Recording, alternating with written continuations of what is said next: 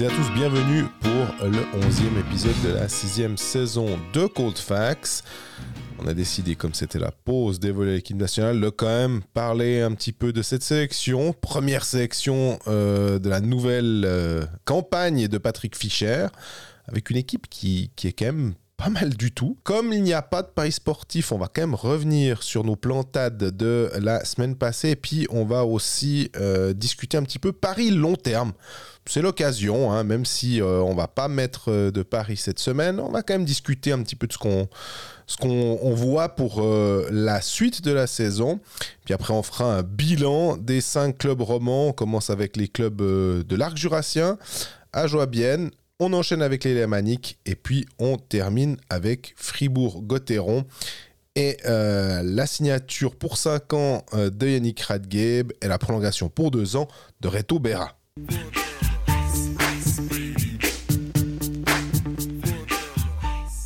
Salut Greg. Salut Jean-Fred, ça va?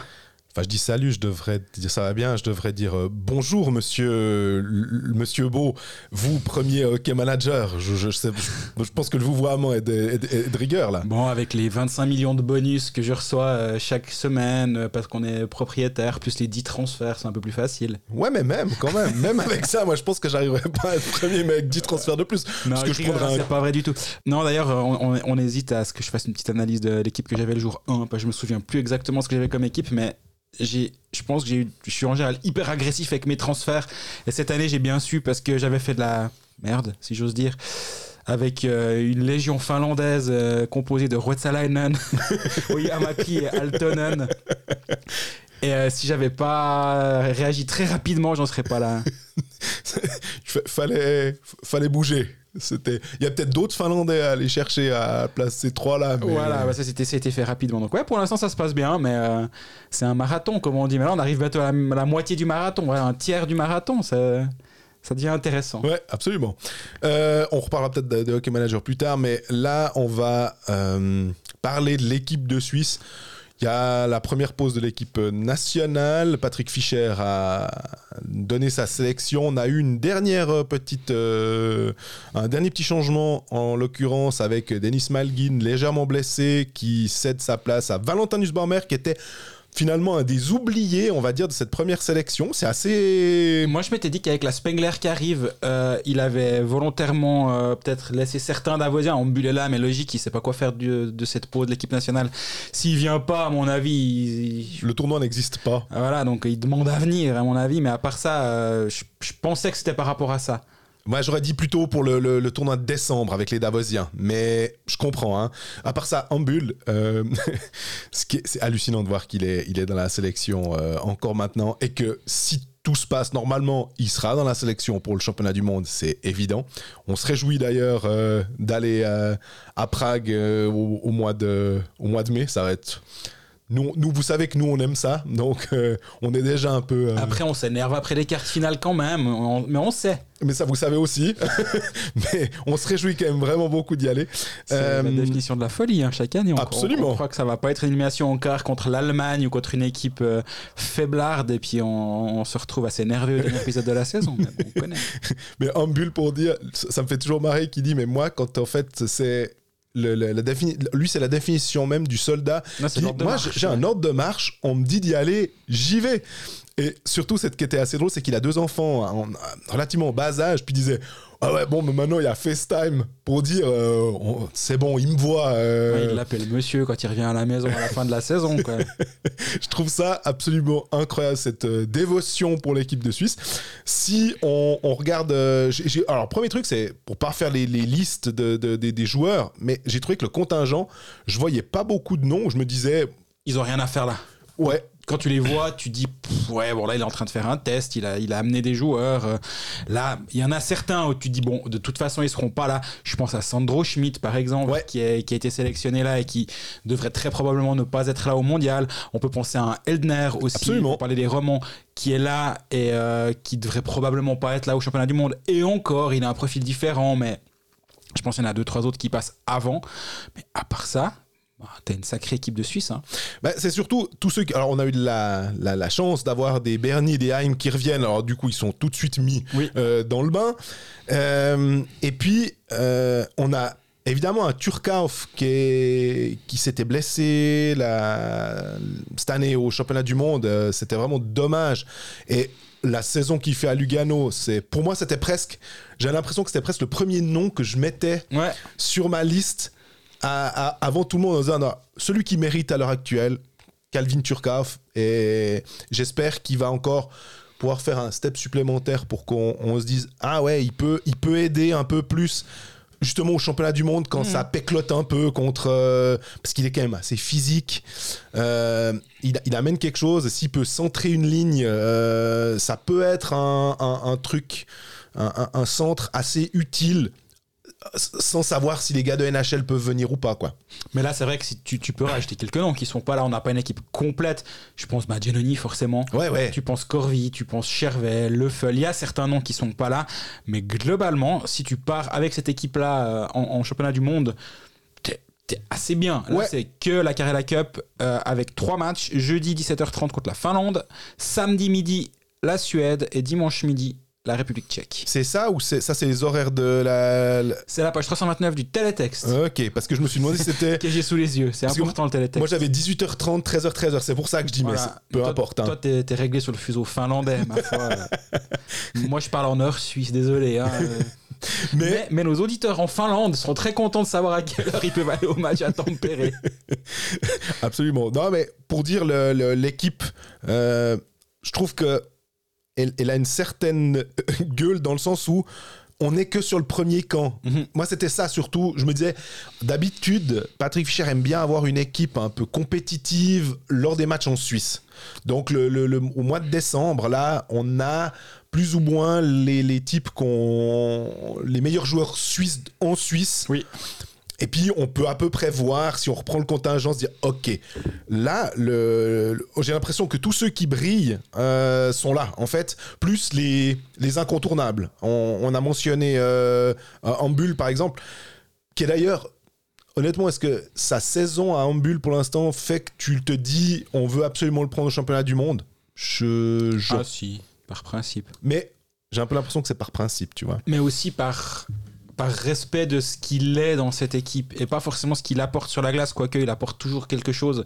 Mais aussi ce qu'il ce qu'il représente, ce qu'il est. Il est un peu le, le dépositaire de l'héritage de cette équipe de Suisse. Et euh, moi, je pense que oui, il doit être là. Ça veut pas dire qu'il va jouer euh, 25 minutes par match. Mais oui, une place doit lui être réservée dans le, dans le vestiaire. Ouais. Tu rajoutes Malguin, comme tu disais, il, était, il est très légèrement blessé, remplacé par Nussbaumer. Mais euh, ouais, il- moi, il me manque un, un Noah Rudd qu'on sait qu'on va retrouver probablement euh, au championnat du monde, même s'il fait pas une saison extraordinaire Ouais. avec Genève. Mais en même temps, on n'attend pas de Noah Rudd d'être Calvin Turkov avec euh, 15 buts et 15 passes décisives à ce moment de la saison ou presque. Mais par contre, ce qu'il apporte, et justement, on peut parler de la même chose de Tristan Chervet, c'est les deux, les deux noms que je verrais euh, manquer, mais manquent dans le sens ils n'ont pas été recalés. hein. c'est juste qu'il il a pris certains joueurs, justement, je disais Sandro Schmidt avant. Après, effectivement, pour euh, juste prospecter un peu, l'équipe de Suisse jouera du 14 au 17 décembre, trois matchs en Suisse, euh, contre la Suède, la Tchéquie et la Finlande à nouveau Euh, à Zurich. à Zurich. Donc là, si, ceux qui sont ceux qui aiment aller voir l'équipe de Suisse, euh, je pense qu'ils ont déjà réservé les dates. Toi, tu y seras? Bah normalement on en, a on- donc en rediscuté euh, mais une nuit euh, à Zurich c'est pas complètement impossible samedi dimanche. Ouais. le match du jeudi il est un tout petit peu plus embêtant parce que ça veut dire que tu dois rester beaucoup plus longtemps euh, sur place avec le vendredi qui est, qui est finalement pas, pas mort parce que tu peux faire des papiers mais qui- qui- où il n'y a pas de match Euh, et là, tu parlais de ceux qui, qui pourraient aller euh, suivre l'équipe de Suisse. Moi, ça me permettrait de découvrir la patinoire de Zurich, la Swiss Ah, Life Arena. ouais, donc, euh, ouais. je serais assez, je serais assez content. Faut voir aussi avec le train, ça peut être pas mal parce que si les matchs sont pas trop tard. Est-ce que tu- bah oui, après, tu peux rentrer après le Suisse-Finlande de 17h depuis Alstetten. euh, très pratique. Voilà. Donc, euh, il faut, faut, faut voir, mais il y, a- il y a des chances que. Et on attend quoi de cette équipe-là? C'est dur à dire quand même. Ouais. Je me suis posé la question justement, est-ce qu'il veut déjà euh, implanter, est-ce qu'il va, il va implanter un nouveau, un nouveau style, mais j'ai l'impression que ça a jamais tellement été le cas. C'est plutôt des ajustements de le, le style de Patrick Fischer, ce qu'il veut entre les M20 les, les, et les grands. C'est assez la même chose. La Suisse, après, tout dépend quand as les joueurs de, de NHL, si tu veux jouer un jeu quand même de un peu plus de possession, est-ce que tu, avec ces joueurs-là, face à quand même des grandes nations européennes, est-ce que tu peux te permettre de dire je veux jouer un jeu de possession euh, Je sais pas, j'attends pas mal de Heim, Mhm. j'attends pas mal de Turkauf. Et puis, euh, j'attends pas mal aussi d'un d'un Bernie. Moi, c'est un peu ces joueurs-là que. Parce que les autres, on les. On les même ceux-là, on les connaît, mais je me demande ce qu'ils peuvent. euh, Dans cet environnement-là, c'est vrai qu'un Tim Bernie en équipe de Suisse, euh, ça fait un moment qu'on l'a pas vu. Ouais, il avait été pris au match de, de préparation, puis finalement, il avait été cuté. Exactement. Bah, il était à, à hum, Riga, Exactement. Hein Riga, il était là, ouais. mais on l'a pas tellement vu, il me semble. Euh, de ce que je me. j'ai- pas souvenir. Est-ce qu'il s'était même fait cuter? Je me souviens, hon- honnêtement, bah, je suis en train d'aller sur sa page parce que je sais qu'il est, il est venu à, Oui. à un championnat du monde, Absolument. Et mais il n'a pas joué. Donc, effectivement, il avait été cuté au dernier moment. Il fait trois matchs de préparation euh, en 22-23. Ouais. Après sa saison à HL. Oui. Puis euh, il fait trois matchs internationaux, donc c'est de préparation, puis après il est cuté. Donc c'est pour ça qu'on l'a. Mais c'est vrai que ce serait. C'est aussi pour lui un, un moyen de découvrir le, le- cette équipe de Suisse finalement, parce que on, on a un peu tendance à l'oublier. Comme on le voit jouer aussi, on a tendance à l'oublier, mais il a que 23 ans. Mhm. Et euh, ben, il, fait un, il fait un début de saison qui est, qui est tout à fait remarquable. Je voulais en parler quand on parlait, de- on voulait on- parler de on va Genève, mais On va en parler juste après. Mais du coup, oui, lui, ça va être intéressant de, de le voir. Puis accessoirement, ben, il me semble qu'on a, on a quitté l'équipe de Suisse. Et, et je parle pas que de nous, ni de nous, où on parlait de Patrick Fischer, est-ce qu'il va être dégagé, catastrophe, ou virer ce type, euh, quel incapable. Celui qui nous avait amené à la médaille euh, il n'y a pas si longtemps quand même, il me semble. Et tout à coup, euh, ben, rien en fait, et il s'est rien passé de- depuis. Est-ce qu'il fallait vraiment s'attendre à quelque chose? Non. Non. non, parce que. Alors tu me diras, certains condamneront cet immobilisme en disant ah ben il y a rien qui s'est passé, mais en même temps il avait un contrat jusqu'en 2024, si je dis pas de bêtises. Je me rappelle plus maintenant s'il est deux- jusqu'en 2026, mais je crois pas. Par contre, là pour le coup, c'est un peu le. Il- J'essaye de trouver une analogie qui est pas trop. euh, J'avais le couteau sous la gorge et j'aimais pas du tout cette analogie-là, mais euh, il sait qu'il est sous pression, je pense, quand même. Que, euh, au bout d'un moment, on, on- on attend avec la- cette génération-là. Mhm. euh, oui, on sait qu'il est tributaire des joueurs de NHL, mais au bout d'un moment, euh, on a vu que l'Allemagne, euh, avec des joueurs de AHL, avait quand même réussi à faire quelque chose, était, avait réussi à, à battre la Suisse et à aller euh, en finale, finalement, hein, si je dis pas de bêtises. Oui.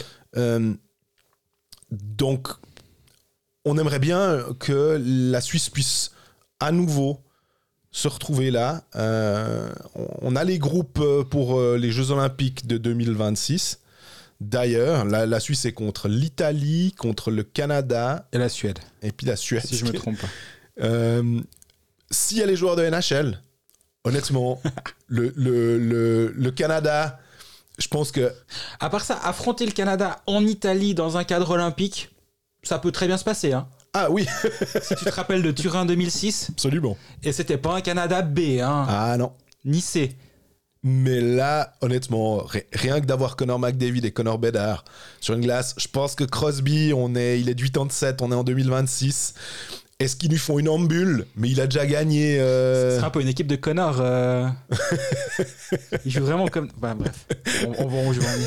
Mais euh, là, vraiment, euh, ce serait vraiment bien pour ces jeunes joueurs-là, et même jeune, McDavid, il sera plus aussi jeune que ça, puisqu'il est de 97, hein, donc en- il aura 29 ans, il sera en pleine, plein prime. Ce serait bien qu'il puisse avoir le droit de jouer des Jeux Olympiques. Euh, donc, euh, et là, je pense qu'il y a pas mal de Suisses qui se déplaceront à Milan pour voir euh, ces matchs-là. Mais justement, c'est là, la- c'est là la question de, de la position de ton sélection nationale, indépendamment de quel va être le résultat lors du, de- du championnat du monde de Prague. En fait, que ce soit en foot ou en hockey, je réfléchis toujours en termes de cycle. Et, Ouais. et le cycle, il est, il est basé sur une Coupe du Monde en foot en général ou sur un championnat du monde, euh, au sein des Jeux Olympiques en, en hockey. Est-ce qu'en fait, si tu as décidé de pas passer à l'acte de se- te séparer de Fischer après euh, le dernier championnat du monde, Bah, Est-ce que ça veut pas dire que le cycle est lancé jusqu'à En 2020. Cortina de- Ouais, même après, passe 2026, qu'est-ce qu'on a après les Jeux Olympiques de Cortina? Le championnat du monde, il est où? Bah ouais. Il est en Suisse, il est à Zurich et à Fribourg. Donc finalement, ça paraît presque. euh, Le, le calendrier, l'échéancier fait que t'es là, bah, ce sera probablement les derniers Jeux Olympiques de Romagnosi s'il est en santé, si Mhm. la NHL vient et tout. Donc, ouais, là, on, on lui, on lui mettra en fait le cycle qu'il a construit, qu'il a amené. On lui dira, bah voilà, enfin, que t'es un peu initié par euh, Sean Simpson. Voilà. C'est- La fin, ce serait finalement 2026. Mais je suis assez d'accord. Ce que tu disais avant, on pourrait, on pourrait un peu fustiger cet immobilisme de dire. Ah, Mais c- il faut juste répondre à deux questions et je crois qu'on les avait posées. euh, Qui? Bah, Qui et est-ce que vraiment il pourrait faire mieux? Et on, avait, on, on s'était déjà posé cette question-là euh, lors du mondial en, en Lettonie. Être dans les 8 meilleures nations mondiales, voire dans les 6 meilleures nations mondiales, bah, ça veut pas dire que tu as une place garantie en demi-finale. Parce que dans les 6 meilleures nations mondiales, il y en a quand même deux qui vont pas aller en demi-finale. Ouais. Donc au bout d'un moment, il faut juste être un peu réaliste et je pense qu'en en décidant de ne rien décider ou en décidant de continuer ainsi, je sais pas comment on peut voir ça, ben peut-être que c'est pas forcément un manque d'ambition, c'est juste un peu de réalisme. Mais des fois, ça fait pas de mal non plus d'être un peu réaliste et pas de se dire ah, on devrait être dans le top 4 mondial. Alors tu me diras, il y a pas la Russie, ça fait une place dans le top 4 quand même. Mais même si tu es la cinquième nation mondiale, bah, tu peux ne pas être dans les top Et- 4. Ça veut dire qu'il y a une du top 4 qui doit pas être en demi, donc il doit y avoir une surprise quelque part. Donc euh, moi je suis pas complètement surpris qu'il soit à la bande, voire je suis pas surpris du tout. Jouer sport, un jeu de la loterie romande. Alors on y est au pa- pour la, la section Paris sportif. J'ai une très bonne nouvelle, on va pas se tromper cette semaine. tu vois comme c'est bien? Les pauses de l'équipe nationale, on se trompe pas. Parce qu'on a décidé que on faisait pas, on n'essayait pas un Suisse-Finlande. euh, Non, il faut être réaliste. Déjà quand on connaît, on fait faux. Donc t'imagines si on parie... Peut-être ce serait mieux, et puis c'est ça pour notre ego, ça ferait pas du bien. hein. Euh, blague à part, revenons sur la semaine passée quand même. Euh, Brillant, brillant les types. bah, moi, je m'étais dit que Bien, qui avait été excellent contre Fribourg, Oui. allait persévérer à Langnau. À l'inverse de ce que j'ai dit sur le plateau de Pécalis, c'était pas pensé, c'était pas réfléchi sur le plateau de Pécalis. J'ai juste volontairement pris l'inverse de Geoffrey, sans réfléchir. Euh, mais en réfléchissant, ben d'ailleurs, c'est la preuve peut-être qu'il faut pas trop. En réfléchissant, je m'étais dit que Bien allait gagner à Langnau. Ouais. Euh, ça s'est pas vraiment bien passé, c'est peu dire. Euh, Bien qui était revenu euh, de 3-1 à 3-2, mais la victoire en 60, on l'avait jamais. Toi, pour ta part, tu t'étais dit Derby Zurich, quoi, on y va avec Zurich? En sachant que Cloton, euh, bah c'est un derby, il faut faire gaffe. C'était un peu comme le derby tessinois. Euh, j'o- J'osais pas trop, mais je me disais, mais Zurich est quand même solide, euh, avec euh, un Cloton qui est un peu qui péclote. Et puis ben, hop, la tête dans le sable, euh, c'est bien fait pour moi. Euh, mais Surtout que ça avait bien commencé. Hein. Zurich menait 1-0 après 7 minutes. Tu te dis, bon, bah, ça va y aller parce que Cloton, ils sont pas bons. Cloton passe devant. Zurich revient à la 46e. Il y a encore un petit quart d'heure pour euh, faire la différence. Juste, juste après, il y a un but de, de Tessa Worley, là, ou je sais plus comment ça s'appelle, là, là, de Cloton, là. Et après, c'est c'est fini, quoi. tu sais déjà que Jessica Daflon, qu'on salue si elle nous écoute, euh, elle, elle va comprendre cette blague de Tessa Worley. hein, C'est le est- seul moyen de savoir si les gens nous écoutent, c'est de faire des blagues et de voir s'ils réagissent derrière. Très juste. Très juste. T'es savoir la skieuse française, hein, juste pour dire. Pour Tyler Morley qui a marqué pour, euh, pour Cloton, mais je suis obligé de chaque fois y penser, euh, c'est terrible. Euh, sinon, donc cette semaine, on n'a pas de, paris sportifs. Par contre, je me suis dit que ce qu'on pourrait faire, c'est nous attarder sur les paris long terme, parce qu'il est toujours possible de parier sur qui sera champion euh, en National League. Et puis après une vingtaine de matchs, finalement, c'est un bon. Comment dire un, un- bon marqueur dans la Ouais, saison pour se dire, bah, on, peut, on peut voir ce que nous donnent les cotes de la l'euro actuellement, parce que si de l'euro, on peut, la l'euro, on peut parler, parier sur le long terme. Le vainqueur, donc pour moi c'est clair, un Ajoie à 300 contre 1.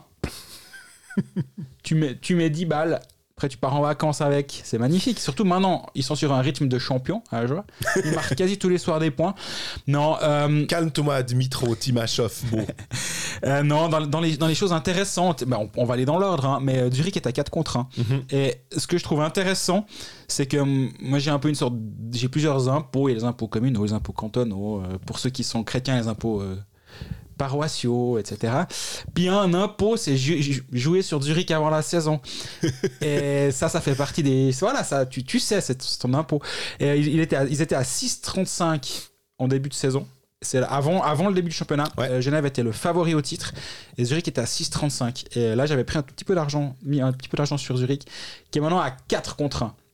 Et Zurich est le grand favori pour être champion. Actuellement, le grand. Juste derrière, à 4,05, il y a Zug. Mhm. 1 et 2. Et Fribourg est juste après. Et là où ça devient presque intéressant, c'est que Genève est à 7,15.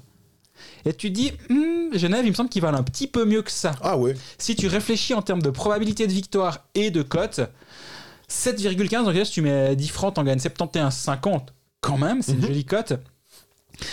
Euh, si je devais aujourd'hui prendre encore une tranche d'impôt d'impôt supplémentaire, Ton impôt zurichois, ouais. voilà, Genève à 7,15 me dirait, ah, ça peut être intéressant. Après, si on regarde un peu derrière les autres clubs, euh, dans les autres choses que je pourrais trouver à la limite intéressantes, mais il faut que ça aille au bout, sinon ça n'a aucun sens de jouer le champion. Il y a un Lausanne à 20 contre 1. Lausanne vaut mieux que ce qu'ils valent actuellement, Ouais. mais c'est trop, c'est trop bas. Uh-huh. Si c'était à 30-35, tu pourrais commencer à en discuter. Lugano 19-5, euh, Davos 15-5, Berne à 12-5. Et j'ai pas parlé de Fribourg, Fribourg est à 5-10. Et là aussi, je pense que Fribourg est trop. La cote est trop basse, ça devrait être plus haute pour Fribourg que 5-10. ça ne- Absolument. Je ne le tenterai pas là. Zurich à 4, Zug à 4-0-5. Il y a aussi toujours moyen de se dire bon, est-ce que la finale sera Zurich-Zug Tu mets 10 francs sur chacun, tu t'assures 40 francs. Ouais. Après, bon, tu peux aussi perdre les deux si ça se passe pas si bien. ça se passe pas bien. ouais. Mais je trouve toujours intéressant aussi pour voir un peu les trends tendances, parlons français. Les, tendances euh, du championnat, de voir comment les cotes évoluent. Et souvent, c'est un, bon, indicateur de. Parce que bah, la Loro, forcément, et les autres bookmakers, mais la Loro, euh, pour parler de, celui qui nous intéresse en Suisse, va toujours se baser sur euh, bah, la, plus grande probabilité de victoire. Et Zurich à 4. Je pense qu'effectivement, c'est ça rejoint assez ce qu'on se dit à ce micro que cette équipe va falloir se lever tôt pour la battre. Ouais, mais j'ai quand même toujours le, mon, mon souci, mon inquiétude du début de saison, c'était Mark Crawford. Alors, on voit que Zurich euh, peut engager des types, euh, un Scott Harrington quand ça va pas bien. Enfin, ils ont pas de souci à ce niveau-là. Euh, ils ont une équipe qui est vraiment. quand Andrighetto revient en plus, bah, ça te permet d'avoir Bodenman surnuméraire. Ça va à la vie. Euh, tu peux prêter Kian Sopa qui est incroyable en. T'as Sender sur numéraire, Bachhoffner à Bienne. Au bout d'un moment, tous des joueurs qui potentiellement, si tout d'un coup ça va, t'as un peu, euh, un peu ristret en, en playoff parce que t'aimerais débloquer une situation. C'est des joueurs qui peuvent et qui l'ont déjà fait par le passé. Tu vois, un Barofner, il peut venir puis amener un. Il est pas si mal avec Bien d'ailleurs et amène un, côté un peu euh, punchy. Pas trop des fois. Faut qu'il, si- s'il se maîtrise, il amène quelque chose. Mais je- ouais, je sais pas, Crawford, et pourtant il a gagné des titres euh, et tout. Zoug me, me plaît mieux. euh, de- je trouve que là aussi, cette équipe de Zoug, avec des jeunes qui peuvent euh, peut-être se sortir des Biasca, des Robins, alors ils joueront pas tous. euh, mais euh, quand tu peux avoir Simeone des fois en quatrième ligne, Ouais. Puis Mi- Michaelis tourne vraiment, vraiment bien. Il a mis un peu de temps à se lancer. la Bingerly saison. est pas si mauvais dans sa position de centre en remplacement de Kovar. Je veux dire, ils ont quand même Kovar sur les plots pendant encore un bout. Ils vont le récupérer. De toute façon, euh, pour les playoffs, il sera là. À moins d'un- d'un- d'un- d'une rechute, hein, mais Non, non, non, Bengtson, ça, ça devient de plus en plus solide. Euh, Est-ce que Genoni, euh, mais Genoni, enfin Genoni en playoff, je parie jamais contre lui. Voilà, exactement. Là, ça va être intéressant de, de voir justement la montée en puissance zougoise et voir si la- la- les cotes vont s'inverser sur le site de la Loro à un moment ou un autre et Zoug va passer favori ou non. Mais que ces deux équipes soient une et deux actuellement, je pense que c'est complètement logique. Nous, on se revoit la semaine prochaine euh, pour d'autres paris, euh, cette fois-ci sur, euh, sur des matchs. Donc, pas de publication sur nos réseaux- sociaux ce vendredi. Jouer sport, un jeu de la loterie romande. on va reprendre euh, le fil de notre épisode et on va euh, euh, discuter après 20 matchs finalement. Je sais pas combien de pourcents ça fait. euh, 26 matchs, c'est le 50%. euh, là, on est bien sur du quoi, environ quoi, 40% de la saison. Il y a, d'ailleurs un. Est-ce qu'on en a parlé la semaine passée Mais je crois que oui. hein. Je disais qu'avec un de mes, mes collègues, un de tes anciens collègues, on regardait souvent euh, où étaient placés les clubs euh, après une vingtaine de matchs pour voir la tendance. Là, c'est vrai que entre la autour de la sixième place finalement, ce qui est très serré, même avec Langnau qui a, qui a quoi 28 points et qui est dixième. Il y, a, euh, il y a des clubs à 32 points qui sont dans le top 6. Donc il y a un, un vrai, euh, c'est pas un ventre mou finalement, mais un ventre tendu euh, au milieu de ce, de ce classement. Et on, on- on s'y attendait finalement. Peut-être pas forcément les, les clubs. On aurait plus vu, plus vu un Bien à la place d'un Langnau par exemple pour être À la dans place cette. d'un euh, Ambry aussi. ou à la place d'un Ambry. nous embêter. Euh, Rappersville aurait peut-être été là-dedans. Moi, je les ai mis bas cette saison. Absolument. Et tu avais mis Lausanne aussi dans le top 6. Je crois que tu étais un des seuls. Absolument. Euh, mais on voit que pour l'instant, euh, il il y, a vraiment. un- la lutte, elle est hyper intéressante. Ça, de toute façon. Tu sens que le moindre, euh, la moindre défaite un vendredi te fait euh, passer euh, du, de la 9e à la 5e place. Enfin, c'est vraiment euh, hyper serré. Et c'est aussi ce, qu'on, ce qui validait un peu le début de saison d'un Fribourg qui, après, a ses points de côté. Et pendant que les autres se bouffent, 12 le- points d'avance sur la 7 place. Alors, on en parlera après de Fribourg, mais c'est vrai que ça c'est beaucoup. Mais attention quand même. Exactement, attention. Euh, avant de parler de Fribourg, bah, on va partir euh, dans le, le- le bas du classement et, et, discuter d'Ajoie qui finalement, euh, on se faisait un peu de soucis quand on voyait les, les points de retard sur la, qu'est-ce qu'on va dire, sur la 12e place. C'est pas pour l'instant, euh, c'est quoi, ils ont 6 points de retard, Et un match de moins. mais un match de moins. Après, Et ils ont 7 points de retard sur Rappersville, mais 2 matchs de moins. Mais après, comme tu, tu l'aimes, t'aimes souvent à le dire, c'est pas une règle de 3. On peut pas rajouter automatiquement 3 points. Non, par contre, sur les 6 derniers matchs, Ajoa a marqué 12 points. Ouais. 3 victoires en 60 minutes, 3 défaites euh, en prolongation au penalty. Donc ça veut dire que Ajoa est sur du 2 points par match sur les 6 derniers matchs et marque des points tous les soirs. Ouais, la tendance est vraiment intéressante. Je crois que c'est Willy Schwartz sur le plateau des Pécalistes qui dit 16 buts marqués, 15 par les étrangers, 1 par un Suisse. Et l'emphase sur laquelle je voulais mettre, c'était aussi de dire que bah, les étrangers, on le savait, euh, que c'était ça qui allait être la, j'ai envie de dire, la clé de voûte d'A- d'Ajoie ou, ou une partie du succès. Euh, je vois à ton sourire que tu penses quoi à Camelot ou bien Toujours. voilà.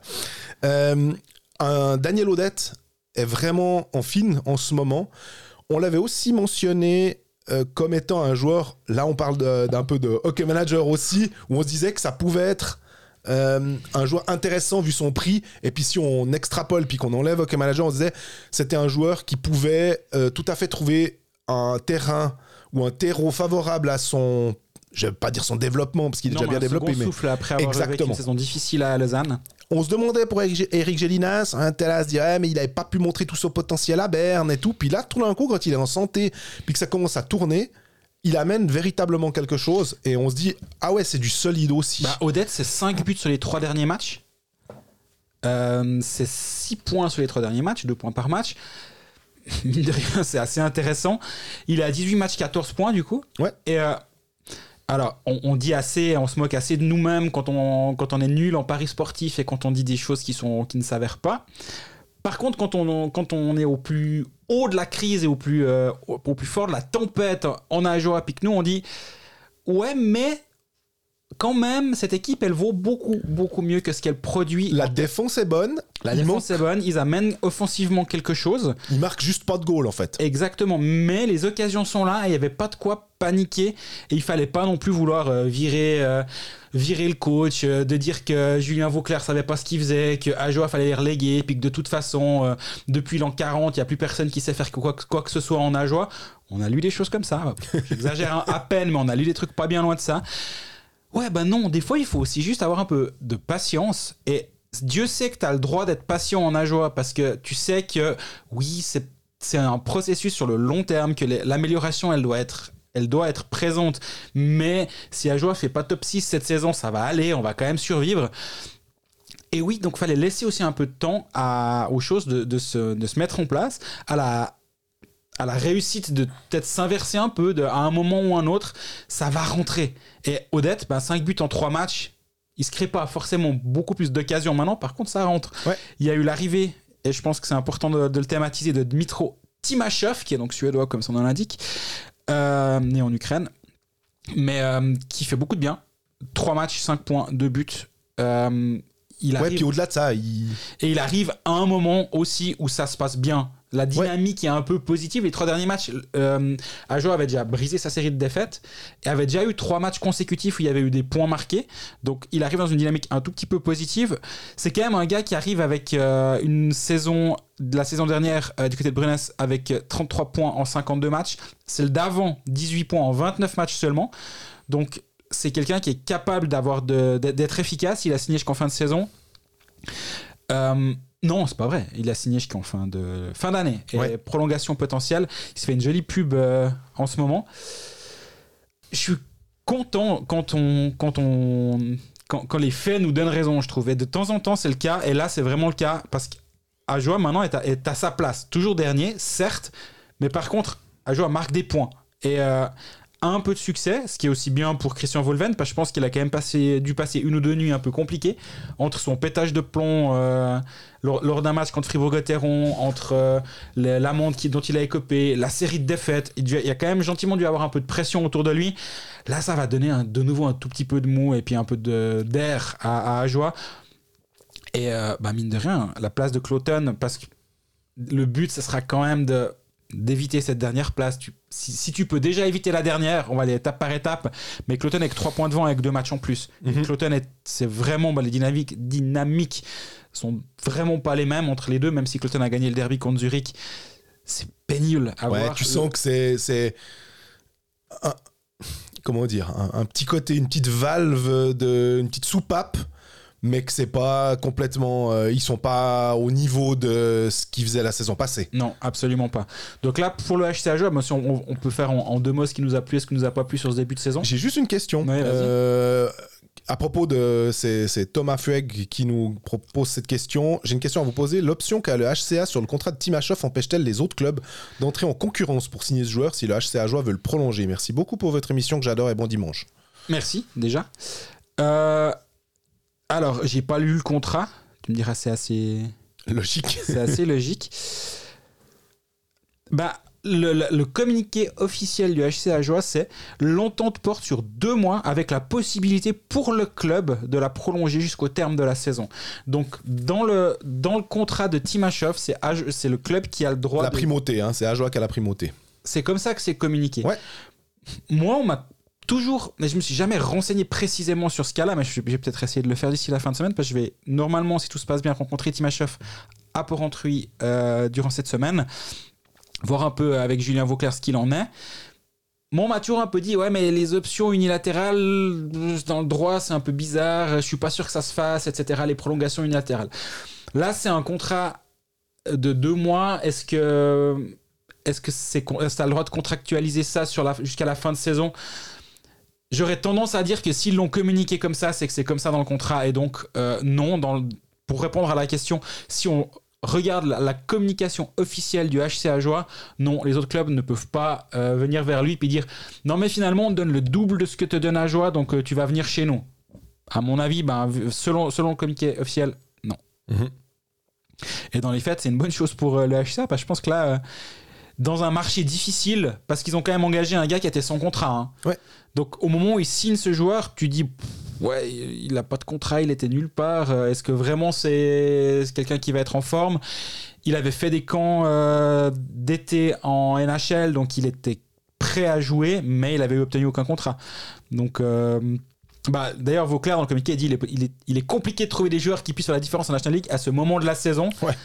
Et euh, pourtant, malgré les attentes, alors il n'y a que trois matchs, on, on est toujours aussi Oui. un peu à. Mais en trois matchs, il a déjà apporté quelque chose au HCA et euh, bah, c'est c'est une bonne pièce, je crois. Bah, euh, à part ça, on parle de Timashov, on parle d'Odette, on parle de Jainas.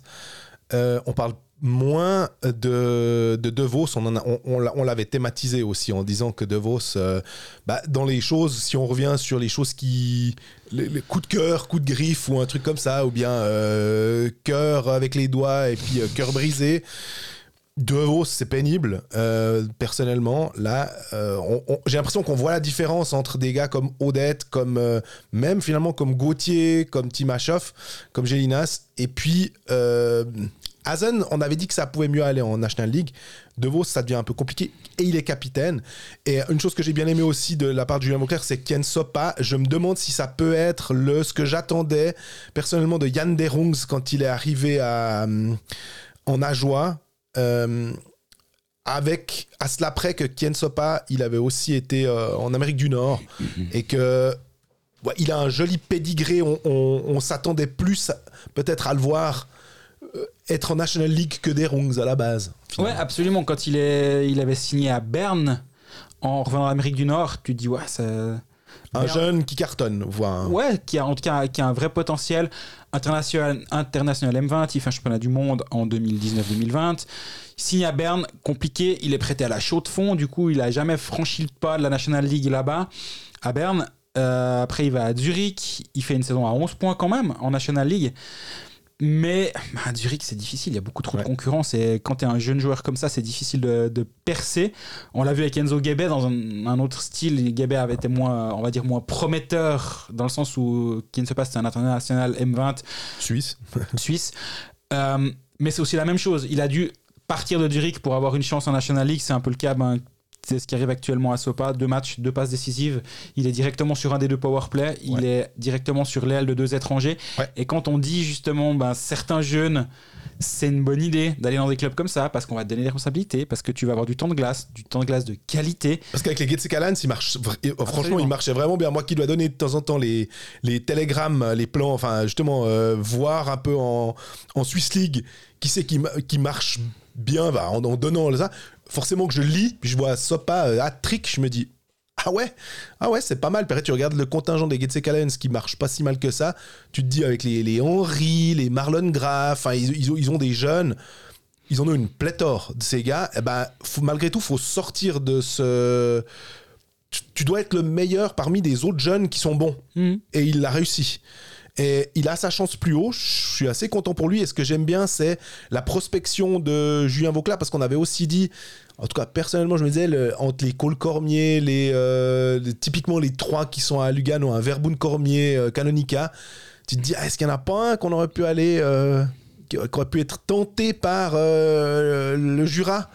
Ben non, visiblement. Ben là, d'aller voir un, un Kien Sopa, puis que ça marche, là aussi, deux matchs, calmons-nous, mais il est mis dans une bonne. Ouais, euh, c'est ça. Puis après, c'est aussi un exemple que, que peut faire Julien Vauclair. Et peut-être c'est plus simple en courte saison de dire à un joueur Bon, là, tu cartonnes à Getse. Visiblement, à Zurich, il n'y a pas de place pour toi parce que tu passes pas devant Drighetto ni, ni devant des joueurs comme ça. Puis on a Tsender sur le, en tribune. À moins que tu aies à côté de Tsender dans les tribunes. à l'aile de Tsender. Le Euh, siège 22B. euh, voilà. En National League, ben, peut-être qu'il n'y a personne d'autre qu'Ajoa qui était intéressé par ce profil-là à ce moment de la saison. Ajoa vient et dit ben, Nous, en fait, on serait très intéressé de te mettre avec deux étrangers. Oui, ça fait pas rêver peut-être de vivre à Porrentruy pour un Zurichois ou pour un Suisse allemand ou j'en sais rien pour, pour, un joueur de pour un, jeu, un jeune on va dire euh, hockeyeur en devenir. Mais par contre, en six mois, si, tu, si tout se passe bien ou le temps que tu restes ici, ben, en fait, tu vas te mettre en lumière, tu vas peut-être obtenir une chance ailleurs, tu vas prouver que tu es capable de jouer à ce niveau-là. Oui, c'est pas un engagement à long terme avec Ajoie. Par contre, c'est un engagement qui peut peut-être te servir de tremplin. Et cet aspect tremplin du HCA, on le dit assez souvent que ce serait bien de le mettre en avant. Il y a qu'à au micro de, Colfax. Je suis complètement conscient que dans les fêtes, c'est peut-être un peu plus compliqué. Mais de le faire en courte saison, je pense que c'est assez bien vu. Je vais reprendre euh, ton, ton ami euh, Léo Dagan euh, qui, qui dit qu'il veut tous les envoyer chez Gauvin. Je l'enverrai, à part ça, typiquement, le tremplin dont tu parles, je me dis, ah ouais, si Martin Steinegger regarde ça, peut-être qu'il y pensait aussi avant, hein, avant même que le joueur aille à joie, mais on a vu, on parlera de Bienne juste après, peut-être qu'un Sopa. euh, après, tu me diras, ils ont déjà un Yann Derungs euh, qui marche pas trop fort. Mais à un moment, bah, voilà, on les met en concurrence, on regarde lequel des deux marche bien, et puis merci mon chien. Donc, euh, Après, il a encore un contrat la saison prochaine hein, du côté Je- de Zurich. Il est- absolument. Il est, prêté jusqu'à la fin de saison euh, au HCA. Mais Zurich aussi, ils ont peut-être pas intérêt. Et justement, ils l'ont fait avec Guébé. Hein.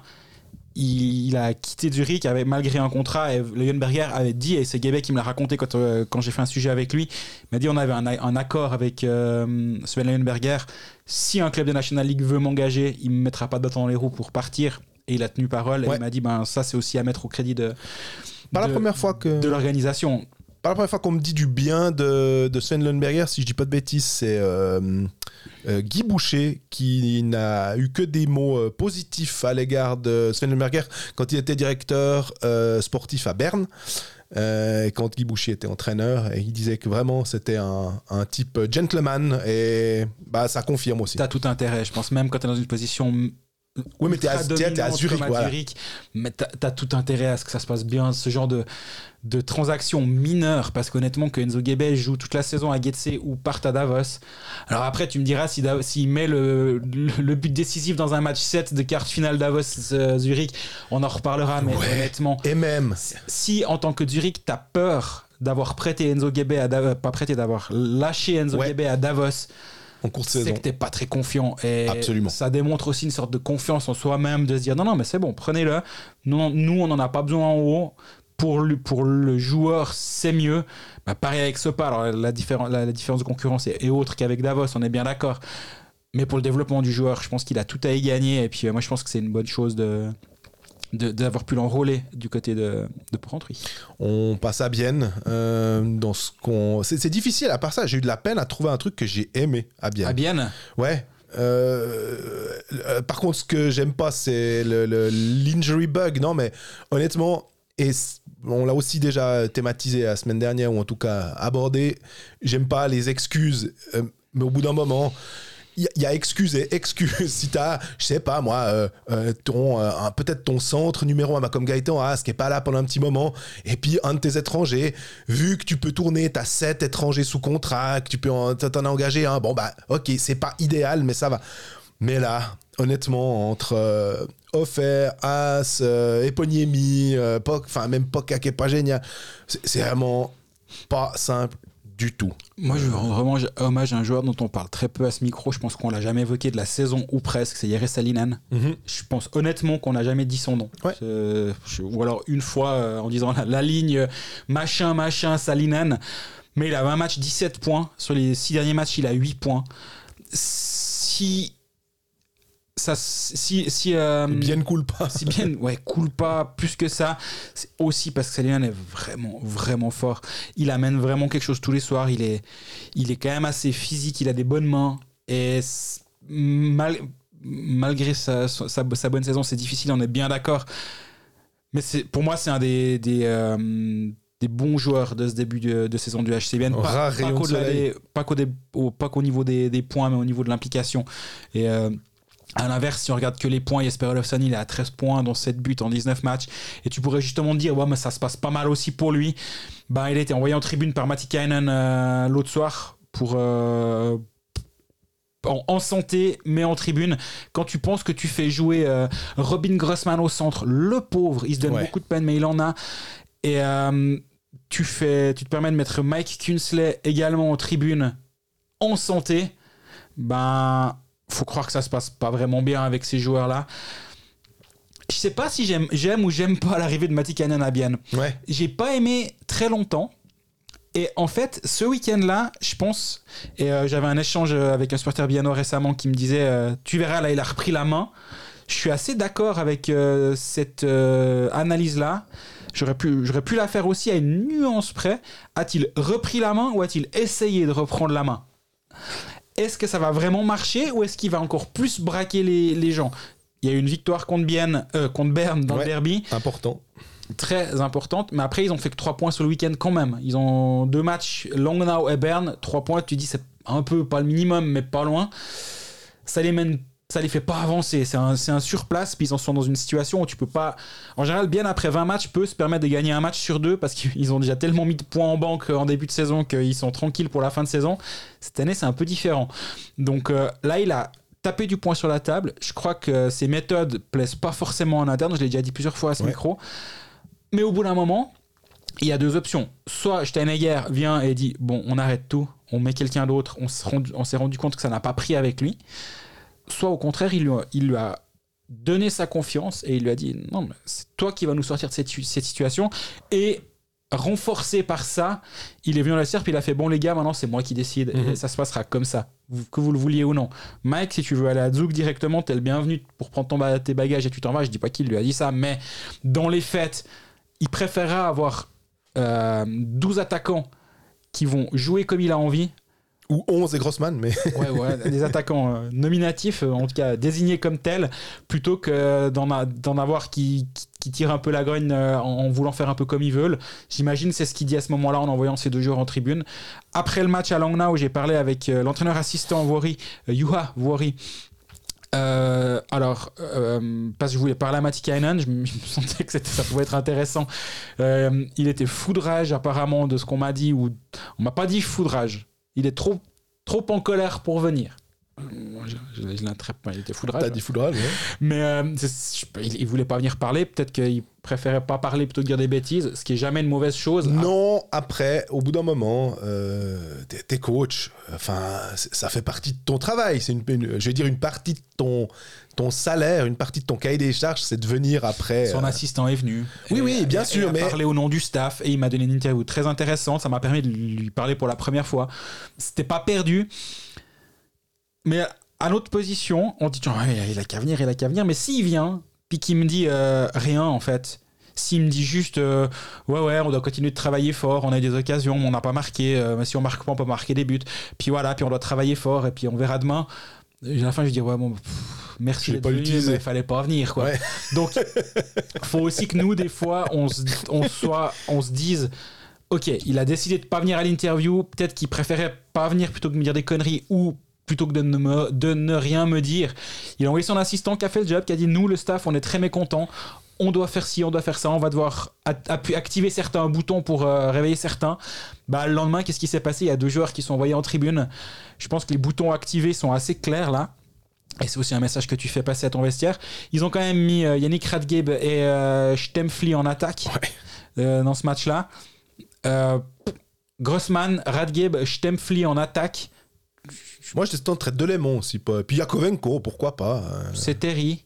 Ouais. Puis tu mets Van Pottelberg au but. ou Van Pottelberg à l'aile.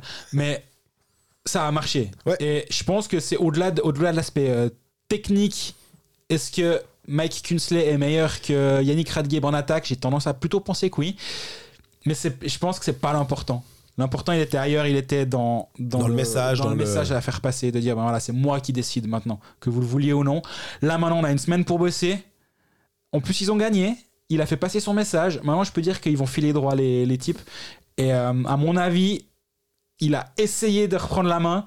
Et on pourra peut-être répondre dans 10 jours s'il a repris la main ou si au contraire, il a, il a coupé le dernier fil qu'il tenait avec son équipe. Mais quand tu parles de Radgeb et Kunze, ça me fait penser aussi à un des trucs que j'avais noté. euh, j'avais noté Steinegger dans les trucs que j'aime pas.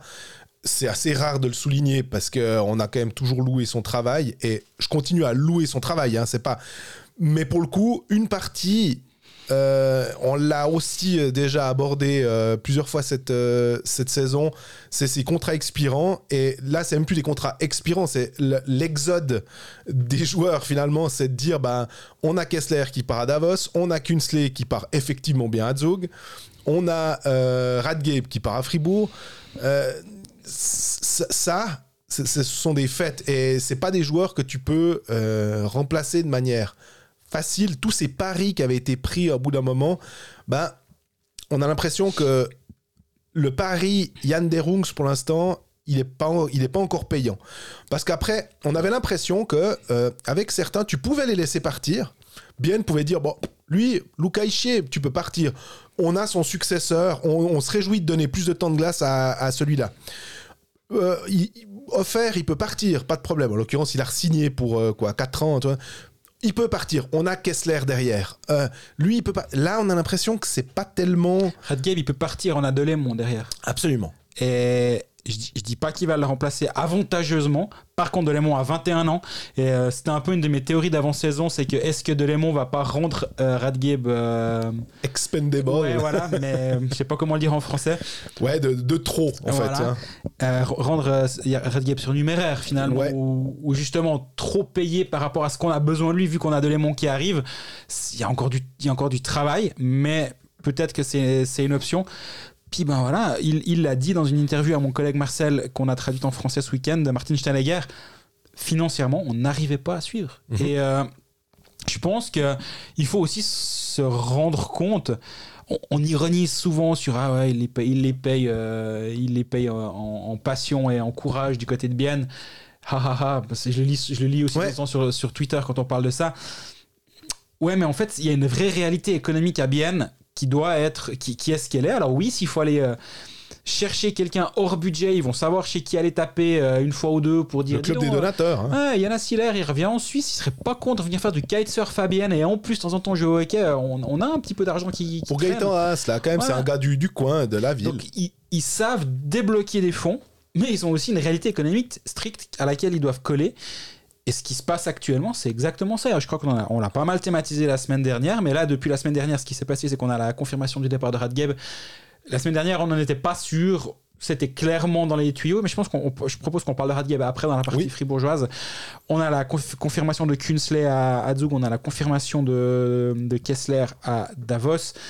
Bah, c'est trois joueurs que tu pouvais pas garder.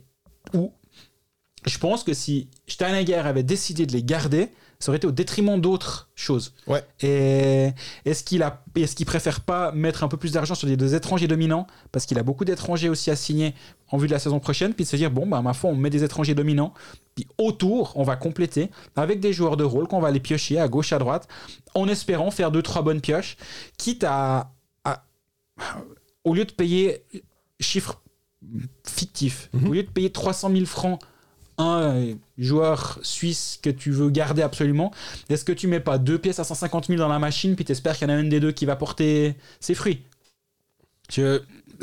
J'imagine qu'à un moment ou à un autre, ça doit être une des réflexions, et les chiffres, ça peut être 400 et deux fois 200, Ouais, ouais, on ouais. est bien d'accord. Mais est-ce qu'à un moment ou à un autre, c'est pas une des réflexions que mène Steinegger en se disant, ben, je, je me fais confiance, je fais confiance à mon scouting. Je dis, là, à ce micro, je dis pas que c'est la bonne solution, je dis pas que ça va forcément fonctionner, mais je pense qu'il prend ce genre de décision-là.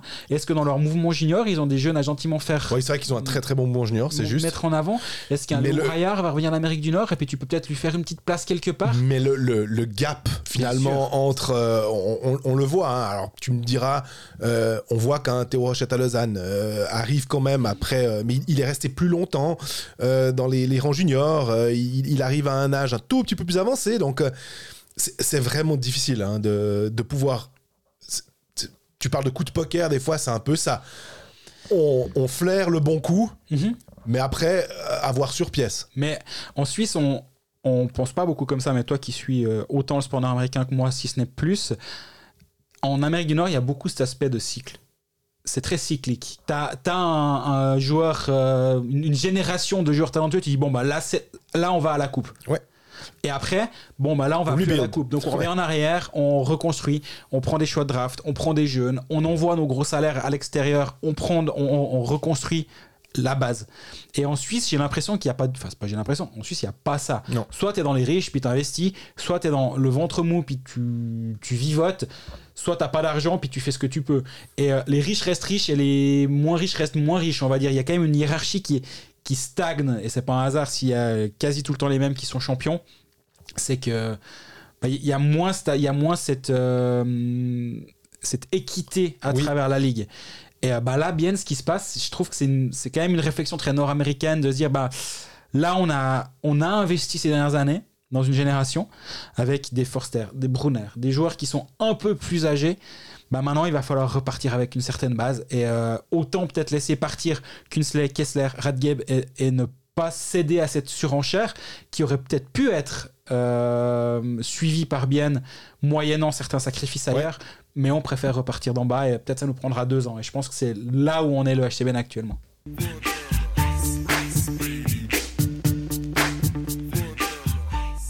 Notre suite, c'est euh, les deux clubs lémaniques.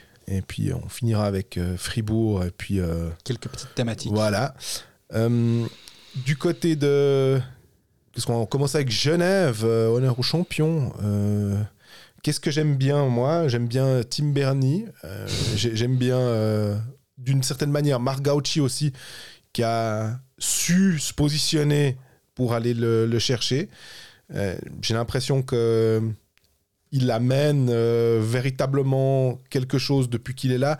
Et toute la réflexion de vous verrez Tim Bernie, euh, un peu aussi euh, imaginé par son entourage d'agents, de dire il, il peut amener plus que ce qu'il amène en NHL, c'est-à-dire d'être simplement un défenseur défensif avec une bonne première passe. On pense qu'en Suisse, quand même, il est capable de faire plus. Et j'ai l'impression que c'est ce qu'il est en train de démontrer pour le moment. Il s'est assez bien mis dans le, dans le moule de Yann Cadieux. Finalement, au détriment de d'un Roger Carrère, je dirais. Alors, j'ai vu les stats avancées, c'est plutôt euh, Jacques et Maurer qui ont des soucis, hein, mais Bon, Maurer, il, joue, il joue plus. Donc voilà. ça- mais Carrère le coultre, des fois, euh, c'est pas forcément euh, exceptionnel au niveau de, des stats avancées, malgré que le coultre a marqué des points et, et- et- et il est quand même assez flashy aussi, et puis qu'il était sélectionné équipe de Suisse. Mais ben, c'est aussi, ma foi, voilà, Bernie prend une place dans un top 4, euh, ça repousse d'autres. Et il y a abondance de biens. Mais je pense quand même que c'est la bonne chose à faire. Mieux vaut avoir euh, Bernier et Carrère, même s'il y en a peut-être un des deux qui va être un peu euh, chafouin de s'être fait euh, euh, décaler un peu plus bas dans l'alignement, mais c'est ce qui peut t'amener la, victoire. Ouais, ouais, non, je, je te rejoins. Moi, ce que on en parle trop peu presque, mais on est presque habitué. C'est un peu comme euh, à force, on, on sait. Mais Vatanen qui a un point par match après 20 matchs, allez, 1,9 points par match ou un 95 points par match, il y a 19 points en 20 matchs. C'est c'est fou. Ouais, mais surtout, il, il est à son point par match depuis, depuis qu'il est arrivé en Mais il Suisse, était hein. cata. hein. À un moment, euh, quand euh, Absolument. Genève prenait des, des seils au début de saison, souvent Vatanen, c'était pas ça. Euh, et il y avait toujours ce, ce upside offensif. Mais là, là il, est, il est aussi derrière, solide. Ouais. Et euh, bah, il- il- c'est le patron derrière. Et il fallait un patron pour remplacer Temernes. On va encore en parler un moment de Temernes, hein, mais il joue ses 23, 24, 25 minutes. Euh, on en parlera après dans ce que j'ai un tout petit peu moins mis sur, sur ce début de saison. Mais euh, Vatanen, qu- quand même qu'on qu'on se rende compte, il a 71 matchs de saison régulière depuis qu'il est arrivé en Suisse, il a 72 points. Mhm. Euh, il a 19 matchs de playoff, 14 points. C'est. Il est, il, il est, il est incroyable. Il Ouais. est incroyable ce joueur. Il est en fin de contrat au passage, mais euh, à 32 ans, je pense qu'il se plaît bien. Du côté de, de Genève, la, la, la, la Légion finlandaise marche assez bien, a mis un peu de temps à se mettre en route. Mais. euh, mais j'en parlais avec euh, Tanner Richard dans une interview que je vais pas publier un peu plus tard après le match contre Zug perdu après prolongation de samedi de cette étiquette de chasser. Puis il dit ben on, ouais on le remarque vraiment en fait. Et il dit je peux imaginer que certains euh, autres clubs euh, ont pas trop aimé entendre parler de nous durant tout l'été. Notamment les remons on a vu euh, ce qu'on s'est ramassé contre euh, Fribourg et contre Lausanne sur nos deux premiers duels. Il y a eu quoi 6 à 1 et 7 à 1 je crois. Il a dit ben on, on là on s'est un peu rendu compte que on était attendu au tournant et que lui, il dit bah, c'est la première fois que je joue en tant que champion la saison suivante. Il Ouais. dit j'ai l'habitude d'être celui qui veut aller en mettre une aux champions. il veut en mettre une à tout le monde, lui. Mais je pense que là, en l'occurrence, c'est encore, c'est peut-être plus que d'habitude quand il joue l'équipe qui a gagné. Et il dit bah maintenant, nous, on doit se faire à ce nouveau statut et c'est pas, ça va pas de soi. Et je trouve intéressant d'avoir ce- cette perspective. Après, on, on le dit assez à ce micro et il est même venu à ce micro euh, que c'est que c'est quand même quelqu'un qui a toujours un- une analyse intéressante sur les choses et qui est en dehors de la glace tellement loin de ce qui peut parfois être sur la glace, euh, la tête brûlée qui peut parfois être. Et euh, cette perspective de dire bah maintenant on est le chassé et ça, amène, ça amène vraiment quelque chose de différent sur la glace, c'est, c'est intéressant à, remarquer, je trouve. On aimerait bien que Sakari Maninen aussi, on, on sent hein, que la ligne Maninen, euh, Artikainen, Joris, elle crée quelque chose. Euh, Peut-être que ça, ça manque un peu encore de d'explosion, euh, on va dire comptable peut-être, mais tu sens qu'il y a quelque chose qui est, qui, qui, comment, qui est en train de- d'être euh, brewing, tu sais, j'essaye de me dire, qui est, qui est en train de... Il se passe quelque chose. Ouais, sur le feu, là, c'est... Il manque pas grand-chose, il- il- il- l'ingrédient pour que ça, ça cartonne. Euh, même si... Tu, tu, mais tu sens, tu décèles le potentiel et tout. Euh, Artikainen, euh, c'est assez drôle de voir que... Ouais, c'est un diesel. On, on- on- on l'appelle le track, c'est tout. Tu, tu sens qu'il lui faut un peu de... Il, il faut, il faut le motiver de plus en plus la saison avance, plus il se motive. J'ai l'impression que c'est un peu le... et que, comme tu disais avec les Finlandais pour Vatanen, euh, Mais, mine de rien, Genève a 20 matchs, 31 points et 8 actuellement. Le, le haut du tableau, à savoir le top 3, est déjà à 10 points. Mhm. Et le top 3, t'es même pas sûr d'être d'avoir l'avantage de la glace en demi-finale si tu, si tu finis troisième. Là, on est dans un, un moment un peu charnière et ces derniers temps, j'espérais que Gen- Genève fasse un, un plus grand pas vers l'avant. Ouais. Et euh, je ne l'ai pas vraiment vu avec trois défaites dans les quatre derniers matchs. Alors certes, il y a deux défaites au-delà du temps, du temps réglementaire. Donc il marque quand même des points, mais c'est 5 points sur les quatre derniers matchs.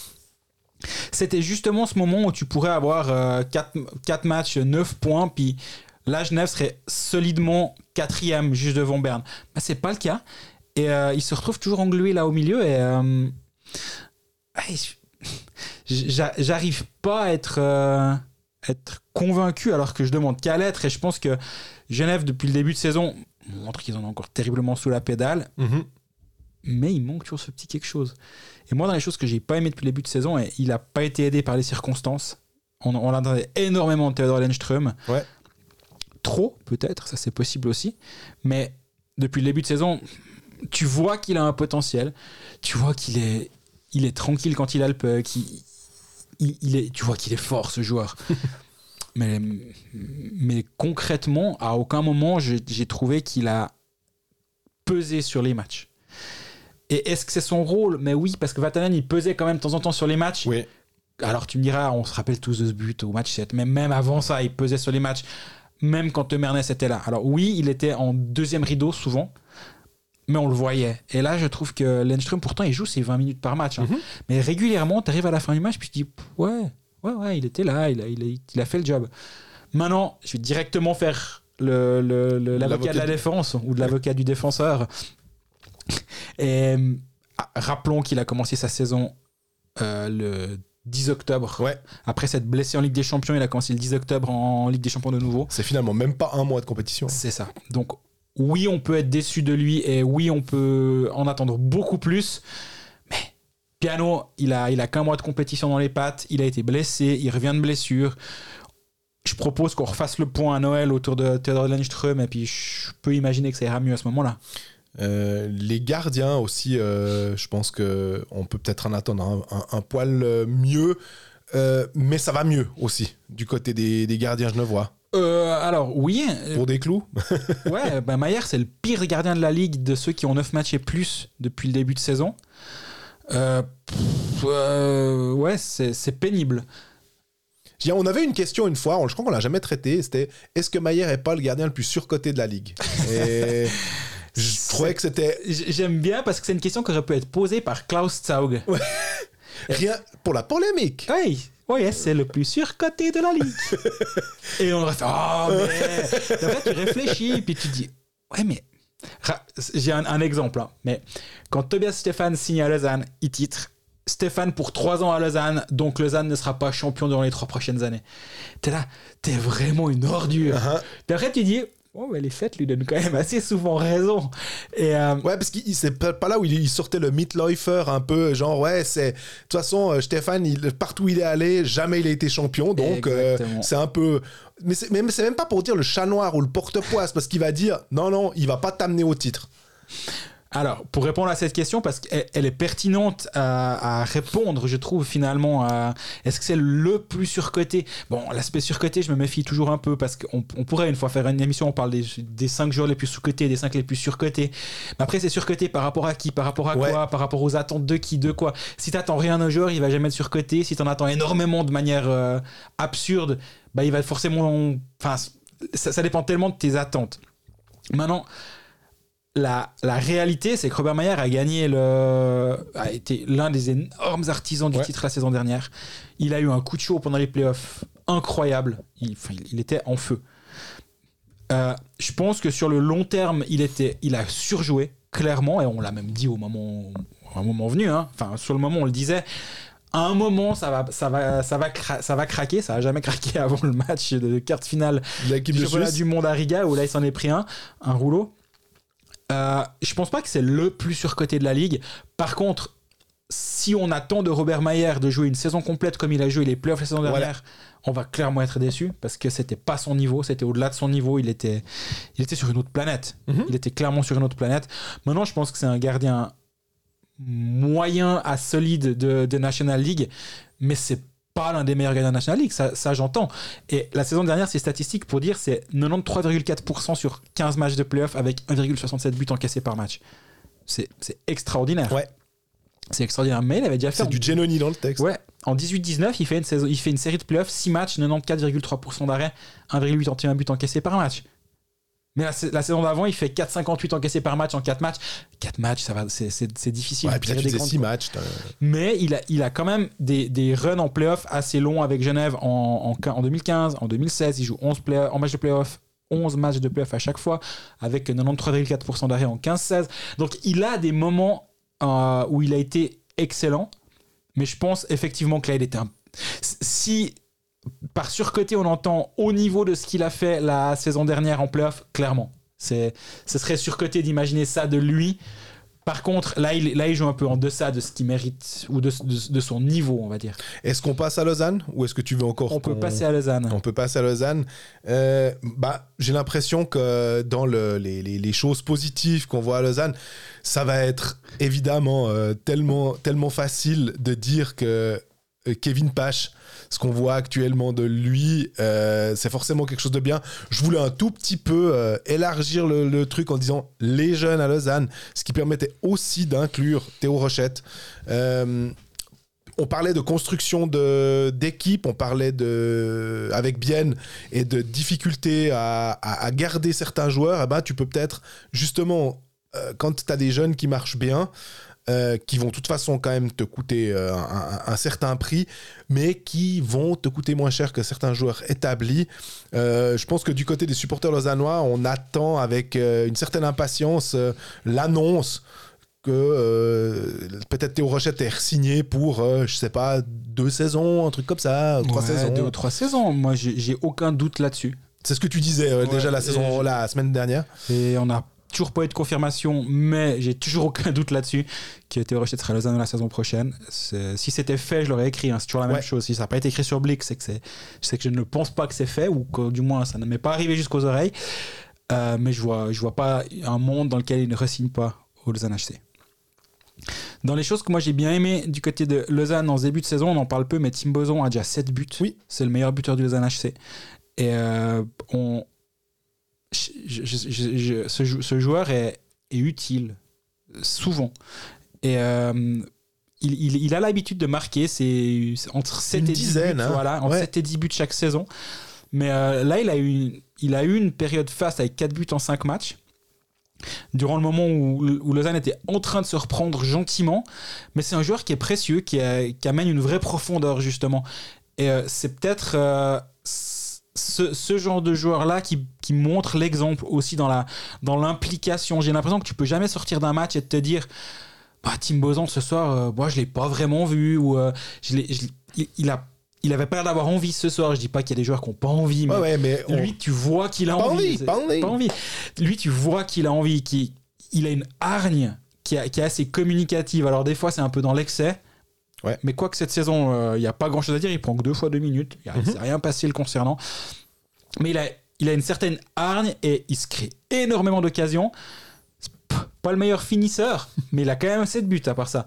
Donc, euh, moi, moi c'est un, un joueur que je, mets, que je mettrai en avant sur ce début de saison de Lausanne HC. Et j'ai l'impression que Ugly aussi, euh, ses derniers matchs peut-être, commence un petit peu à trouver une- un certain rythme. Euh, maintenant, il y a une pause, à voir comment euh, il va se comporter euh, une fois que le championnat va recommencer. Mais si Lausanne peut compter sur un Ugly, peut-être euh, à peu de choses près au niveau qu'il avait à Bienne, c'est tout, bonus finalement pour Geoff Ward. Il a 4 buts en 7 matchs. Il, part sur une saison à une dizaine de buts. C'est un tout petit peu en deçà de ce qu'il faisait à Bienne, mais c'est ce qu'on était au minimum en, en droit d'attendre de lui la saison dernière quand il est arrivé. Euh, il a l'air d'être un peu plus en confiance aussi. La saison dernière, il était pas en confiance, mais aussi il était pas sur la glace, donc ça aide pas à être en confiance. Euh, donc, donc c'est une bonne chose. Et puis effectivement, quand tu as Jäger à 6 buts, faut aussi en parler. Jäger, il fait un, un excellent début de saison, je trouve. Et pourtant, il était blessé, euh, une commotion. hein. Exactement. Avec cette charge de Gélinas. Mais euh, lui aussi, il fait, un, dé- il fait un très joli début de saison. Et pourtant, il est des fois même en quatrième ligne. Hein, Exact, euh, donc, euh, Et t'en parlais avant, Théo Rochette avec 13 points, c'est aussi. euh, meilleur compteur suisse hein, de, du Lausanne Hockey Club. exactement, ouais. Ouais. Devant Jäger, justement, à 10, ou, ou Besançon, si tu comptes qu'il est suisse, ou Rie. Ils sont les trois à 10. Ouais. Mais pas là, on l'aime ou on l'aime pas? J'ai- le jury est encore, doit encore En train de délibérer. délibérer, ouais. Bah, on aime beaucoup le fait que. Alors, il a compris qu'il était la tête de pont du Lausanne Hockey Club, dans le sens où. Quand, je sais pas, il il y, a le bon et le mauvais tireur. Le bon tireur, il voit le puck, il shoot. Bon, ben, le mauvais tireur, il voit le puck, il shoot, mais bon, c'est un mauvais tireur.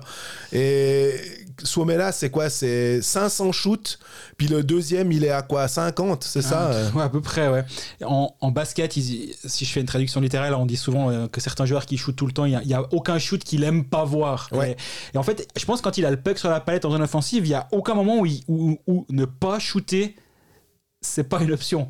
Euh, Ne pas shooter, c'est une option. Ouais. Et euh, des fois, c'est bien d'avoir quelqu'un qui ose justement, et on a assez souvent tendance à avoir des, des joueurs qui, qui, font la passe de trop, qui hésitent, qui, qui tergiver- qui tergiversent. Lui, pas. lui, lui, il n'hésite pas. Il tente même des, euh, des, des air hook à long now, alors que tu es un peu euh, dans le dur. Je pense qu'il y a des fois, il faut un peu jouer un poil plus simple. Monsieur Suomela, je suis sûr qu'il nous écoute. Le but qu'il met contre Zurich, euh, par contre, il, il attend un, écran, il envoie un tir très précis. Tu vois quand même, c'est- aussi ce qu'on disait. Même quand il marquait pas, on disait le, le potentiel, le pourquoi il a fini meilleur compteur du championnat de, de- de Suède, euh, ça se voyait. Mhm. Et il amène clairement quelque chose. Euh, Est-ce que Appala est plus un fit pour lui que Kovacs? Ça, je sais pas encore. Euh, Salomeki avait l'air d'amener aussi quelque chose. euh, et Salomeki, en tant que 6 ou 7e étranger, et il n'est pas inutile du tout. Euh, maintenant, Mais c'est c'est 12 matchs, 4 points pour Suomela, Mhm. les 12 derniers. M- moi, on m'a dit, avant la saison, je crois que je l'ai dit avant la saison, mais en, en- en- en prenant plein de pincettes et en me disant, moi, ce on, on me dit beaucoup de choses, hein, j'en- j'entends plein de trucs, euh, ah, tu verras, lui, il est comme ci, des comme trucs, ça. la plupart qui se confirment, puis Ouais, des, trous- ou des, des fois trucs. c'est n'importe quoi, puis j'ai le- bon goût de pas trop en parler ou de pas trop le prendre comme, euh, comme, Argent comme argent comptant. Mais moi on m'a dit, mais tu verras, lui, ça va être le, le bon joueur quand tout va bien fonctionner. Et sur les 12 derniers matchs, ça coïncide avec le, le début de la série de 6 défaites en 7 matchs de Lausanne HC. Et c'est là qu'il a commencé à, à pécloter. Alors, est-ce que Lausanne a pécloté parce que Somela a moins bien marqué ou Somela a moins marqué parce que. Enfin, c'est le fait la poule, on sait pas. Mais je pense que si Lausanne a du succès, Suomela va être excellent. Ça, il fait aucun doute là-dessus. Par contre, si Lausanne est dans le dur, est-ce que Suomela va être celui qui va tirer l'équipe vers l'avant? Bah, C'est une, une question que, que je me pose et j'ai pas encore la réponse à cette question. Maintenant, il fait un début de saison qui est tout à fait correct. Il a 15 points en 21 matchs. Euh, pour une première saison, on- il y a un peu un trompe-l'œil parce qu'il a été extraordinaire sur le mois de septembre. Ouais. Euh, il était à plus d'un point par match sur le mois de septembre, donc on attendait peut-être ça comme base. Et on parlait juste avant, pour, dans, l'aspect, dans, la, dans la partie Genève, on parlait de, de surcoté, sous-côté, des attentes. C'est- Tu vas toujours avoir des attentes pour un joueur, puis après septembre, est-ce, est-ce qu'on s'est dit, bon, bah, la base de Somela, c'est un point par match, il est encore en train de s'adapter. Dieu sait ce qu'il va nous faire dans deux mois, quoi. Ouais. Et si, si tu mets ça de côté, puis tu regardes froidement les statistiques, tu dis, ouais, c'est ok comme début de saison, on en attend peut-être un petit peu mieux. Parce là, il part, c'est extrapolé sur 52 matchs, 37 points. C'est en deçà de ce qu'on attend quand même. C'est en deçà de ce qu'on attend. Maintenant, si le LHC gagne, et le LHC a gagné 4 de ses 5 derniers matchs avec un seul but de Suomela et aucune passe décisive, bah en un sens, c'est presque une bonne nouvelle pour Oui. le club. Ça veut dire que ça va être encore mieux si à un moment ou à un autre, il commence à retrouver une efficacité. Parce qu'il se crée des occasions. hein. Il a 4 shoots, 3 shoots, 6 shoots, 3 shoots sur les 4 derniers matchs. Donc il a 16 shoots, 1 goal sur les 3 derniers. Il y, a une, il y a une vraie marge de progression. Qui Admettons, est- mettons-le à, à 10%. Voilà. de réussite qui est à peu près c'est un taux relativement correct je pense que les meilleurs buteurs sont plutôt autour de 15 on va dire quand ils sont voilà. donc on voit là clairement le, le Puis en- potentiel. En, hein. termes d'expected goals depuis le début de la saison, c'est le, le plus haut de la ligue. En tout cas, c'était le plus haut de la ligue il y a de loin, il y a une semaine. Ouais. J'ai pas regardé avant de préparer cet, épi- cet épisode, mais il est pas loin d'être, euh, si ce n'est le plus dangereux de la ligue, il est dans le top 2 ou top 3 de la ligue. Donc, euh, moi, je, moi, je le vois. Et comme on en parlait avec Ajoa finalement, la tendance est bonne. Il se crée des occasions. C'est quelqu'un qui est capable de planter des buts à la chaîne.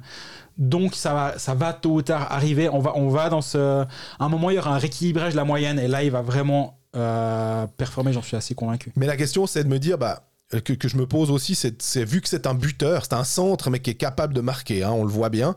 Et est-ce que c'est plus utile d'avoir finalement un Appala qui va être un fabricant de jeu ou quelqu'un qui va pouvoir l'aider, qui va pouvoir le mettre en bonne position, ou un Kovacs qui est aussi un buteur en se disant, bah, Swamela est un centre, donc il peut aussi créer quelque chose, Euh, ou alors mieux vaut utiliser, même s'il est centre, d'avoir le créateur qui est l'ailier et le centre qui est le buteur.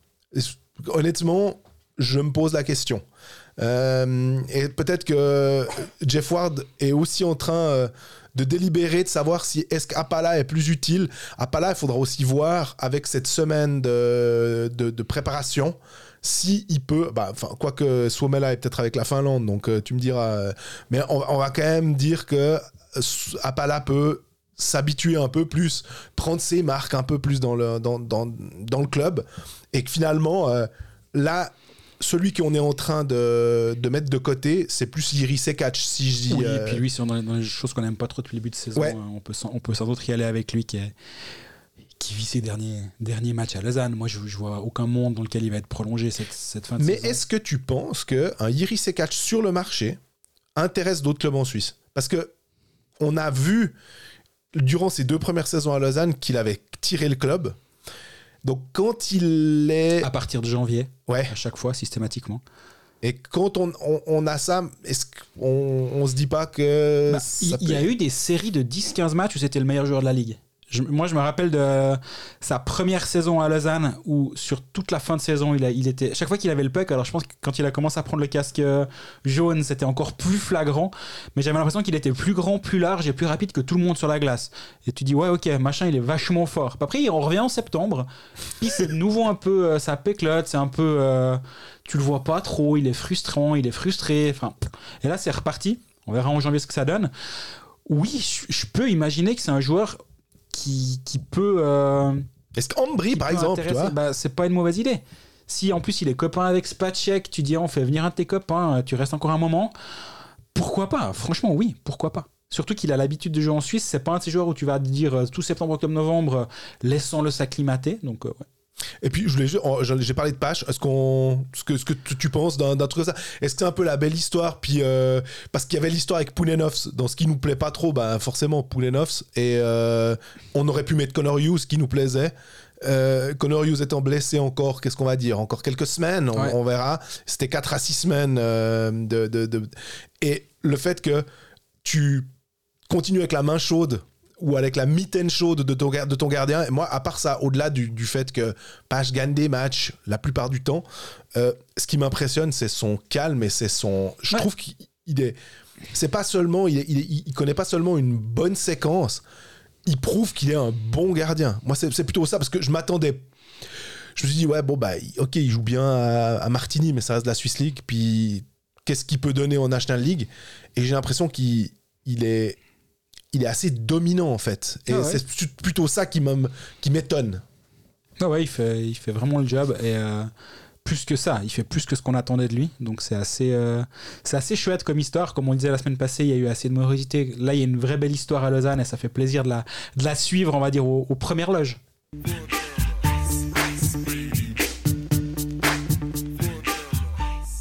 On termine avec Fribourg, euh, qui connaît un peu un- je vais pas dire euh, un petit coup de frein, mais c'est moins la belle histoire que au tout début de saison, mais c'était aussi attendu que je sais pas si c'était en sur-régime, mais en tout cas, euh, on s'attendait quand même à ce que Fribourg euh, rentre un poil dans le rang. Dans les choses, à part ça, dans les choses qui euh, me plaisent euh, pas, j'ai pas grand-chose.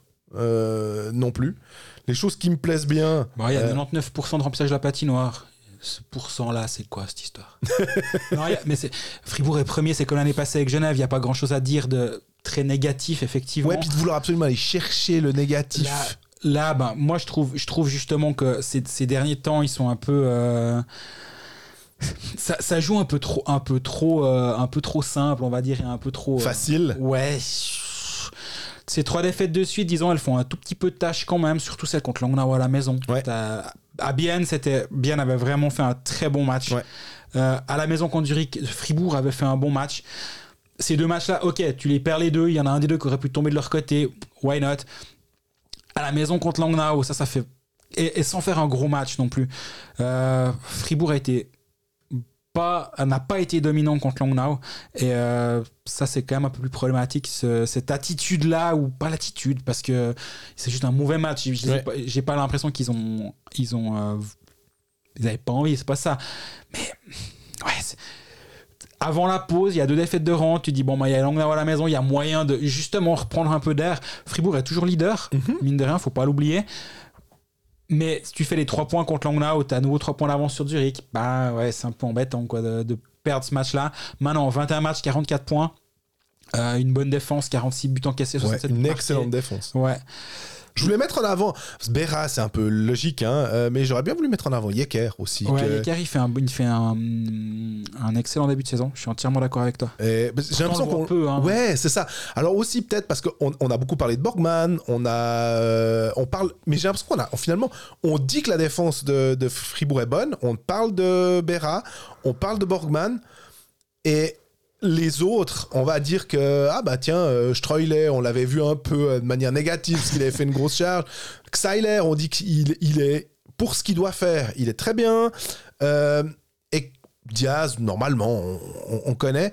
Et la même chose avec Gunderson, puis que finalement, bah, euh, Yecker passe un peu comme en étant bah, un des défenseurs. Ouais, mais il est. Tu parlais de Strelay. Il est entre euh, 6 et 9 minutes sur les 10 derniers matchs. Euh, il commence à avoir justement un petit rôle, il commence à prendre confiance. Mais il y a une scène, j'en ai parlé avec lui après le match à Bienne, justement. Au tout début de match, il prend le puck en zone défensive et au début de saison, il l'aurait poussé. Il l'aurait poussé devant en espérant que l'ailier puisse euh, faire le job. Là, la ligne de passe n'est pas vraiment là. Il pourrait se faire intercepter. Il revient sur ses pas. Hop, il contrôle. Il fait une passe tranquille à l'autre défenseur. Ça a pu sortir proprement de l'autre côté.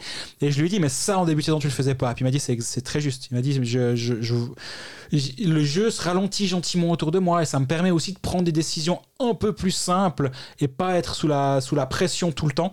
Donc euh, il il y a une progression qui a lieu euh, le concernant. C'est assez chouette à, à év- à voir aussi quand un, quand un jeune s'a- s'adapte à la ligue. Il a que 20 ans. hein. Ouais. Pour un défenseur euh, qui, qui arrive, ben c'est. Ouais, il faut du temps. hein. Puis ouais, moi ce que j'ai bien aimé c'est Sorensen, t'es obligé, t'es obligé, il a 15 buts en 21 matchs. Chaque fois qu'il part au penalty, c'est pas, c'est pas euh, 70% l'arrêt du gardien et 30% le but, lui c'est presque l'inverse. Et ouais, c'est assez impressionnant. Et on voit ce qu'il devait être la saison dernière et ce qu'il n'a pas été pour les raisons qu'on connaît avec sa, sa fracture du doigt. Mais euh, ouais, c'est c'est un sacré joueur. Mais- un sacré joueur. la, la ligne, des fois, elle est un peu. euh, même si la ligne marche pas bien, on va dire en, en termes de, de stats avancées, il va quand même marquer deux goals. Ouais, il est- Alors que, à contrario, un Dido va être extrêmement efficace et, et amener beaucoup de choses.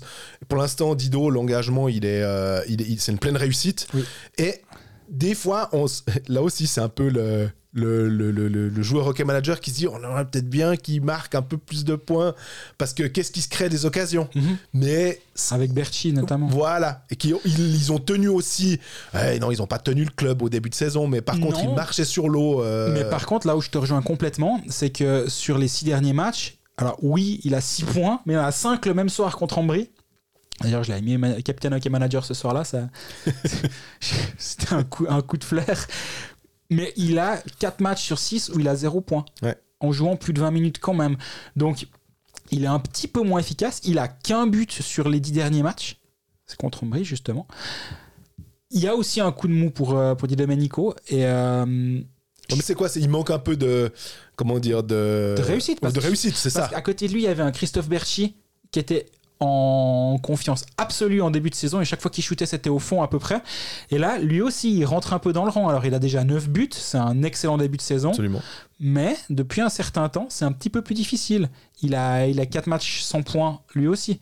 Donc c'est cette, euh, cette deuxième vague qui permettait justement à la ligne de Sorensen Walmark Marchon d'être euh, d'être bonne. Et en plus derrière il y avait- il y avait un deuxième rideau. Voilà. ben là maintenant ce deuxième rideau est plus en train d'arriver. Donc c'est là on va, où on va voir si justement la ligne Sprunger Schmidt Motet est capable de temps en temps prendre un peu le, le scoring sous- à son compte ou pas.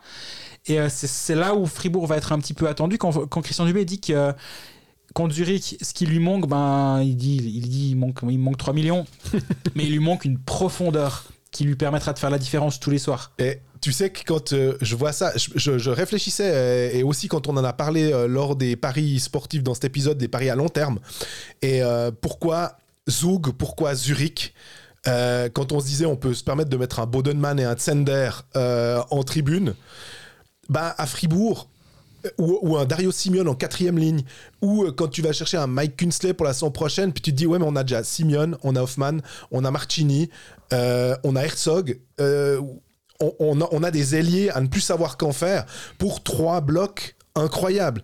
Ben à Fribourg, alors tu me diras oui Motet, mais je trouve que les autres sont un peu plus, euh, peut-être un poil plus réguliers. Sprunger avec toute le, le- le- comment dire, l'affection et le, et le- comment dire, toute sa carrière et tout. C'est quand même plus difficile aussi.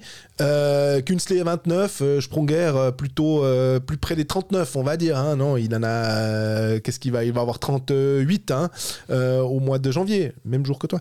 Mais c'est- plus favorable dans les, à Zurich et à Zug qu'à Fribourg pour cette profondeur. C'est pour ça aussi que quand il s'agit de désigner un favori pour le titre, Fribourg, ok, mais il y a un petit côté sur régime, j'ai l'impression. Ouais, je, je suis entièrement d'accord. Euh, après, revenons aussi à ce qu'on pensait avant la saison. Moi, je pense que je mets Fribourg 7ème, dans Ouais. 7 ou 8. Ju- ju- c'était, on, on avait dit, hein, il y avait le top 3 qu'on imaginait être Zurich, Zug, Genève. Après, il y avait une sorte de, de shaker là au milieu où tu regardais dans quel sens sortaient les, joueurs, les équipes. Fribourg était là au milieu.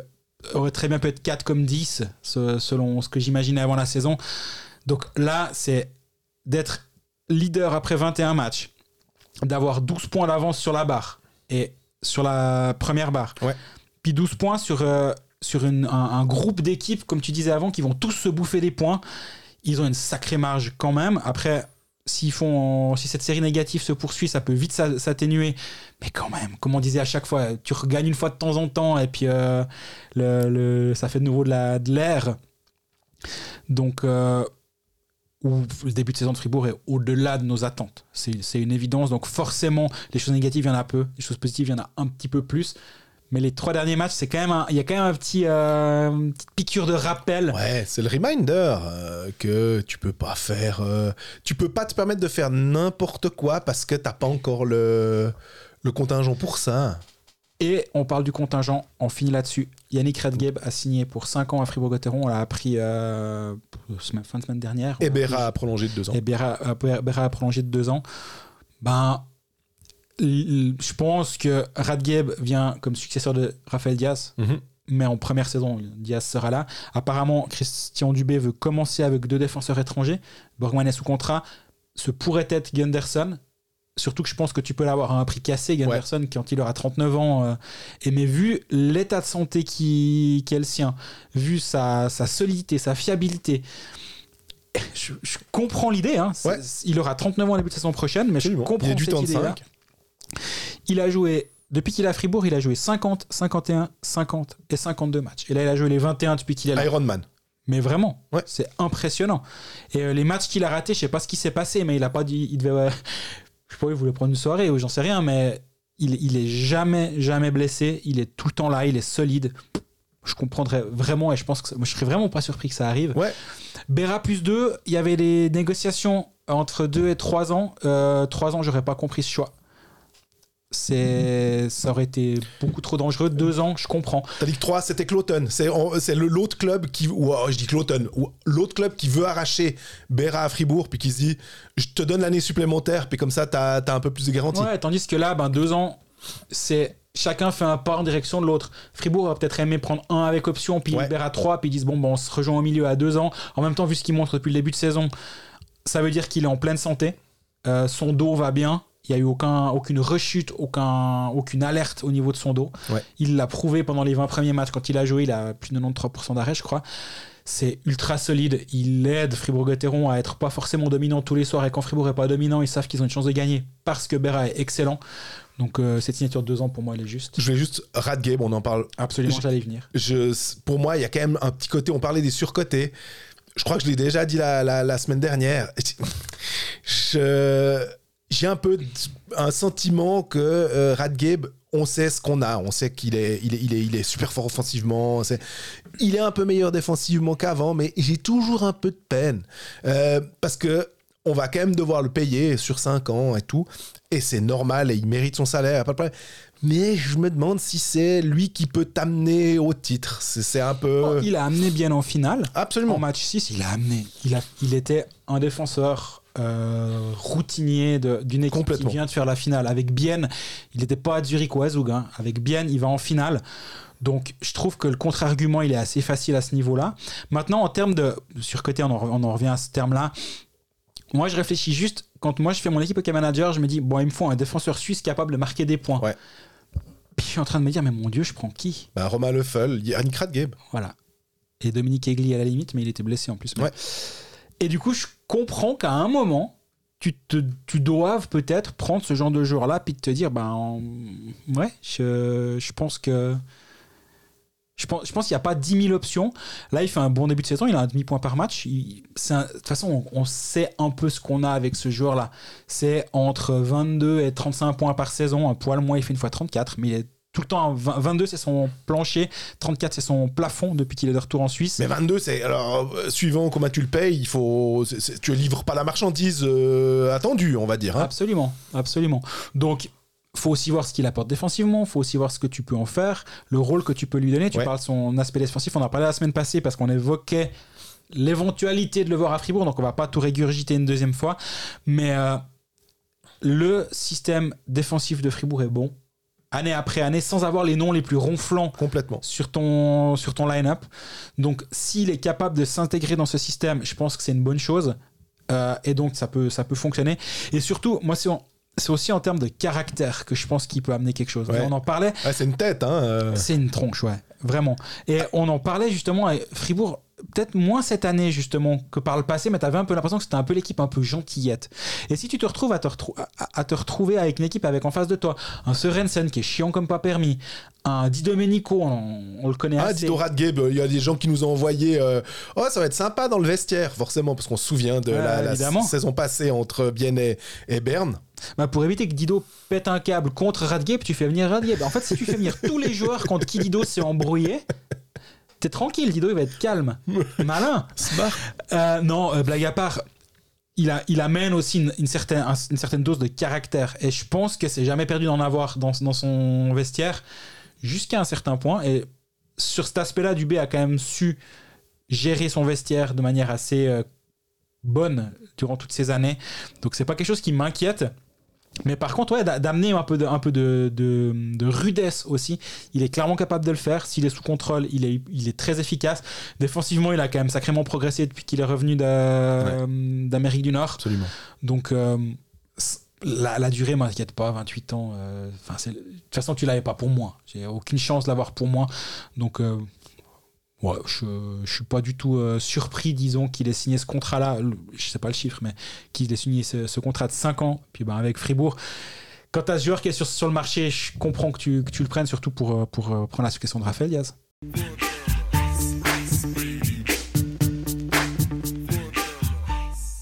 Voilà, on est au terme de cet épisode numéro 11 de la saison 6 de, de Colfax. Merci pour votre fidélité. Merci Pensez à la Sprint League. euh, de Hockey Manager. November on the Rush. Euh, Exactement. C'est deux semaines euh, et quelques pour, ça va faire- être. euh, pour faire le maximum de points. Euh, vous pouvez créer une équipe spéciale pour ça si vous avez envie. C'est une option. et gagner un maillot de l'équipe de Suisse. Hein, euh, donc euh, c'est plutôt bien. Donc voilà, euh, on est à disposition pour répondre à toutes vos questions sur les réseaux sociaux. Il y en a même qui commencent à m'écrire sur Instagram en privé. Alors, alors, je réponds pas toujours, des fois j'oublie, mais des- on me demande des conseils OK Manager. Bah, tu bon. m'étonnes. T'es numéro un maintenant. Ouais, bon, Donc, bien. Parlez de nous autour de, Parlez-nous autour de vous. Exactement, faites-nous un petit peu de pub. On n'est jamais contre. Et bah, à la semaine prochaine pour de nouvelles aventures. À bientôt.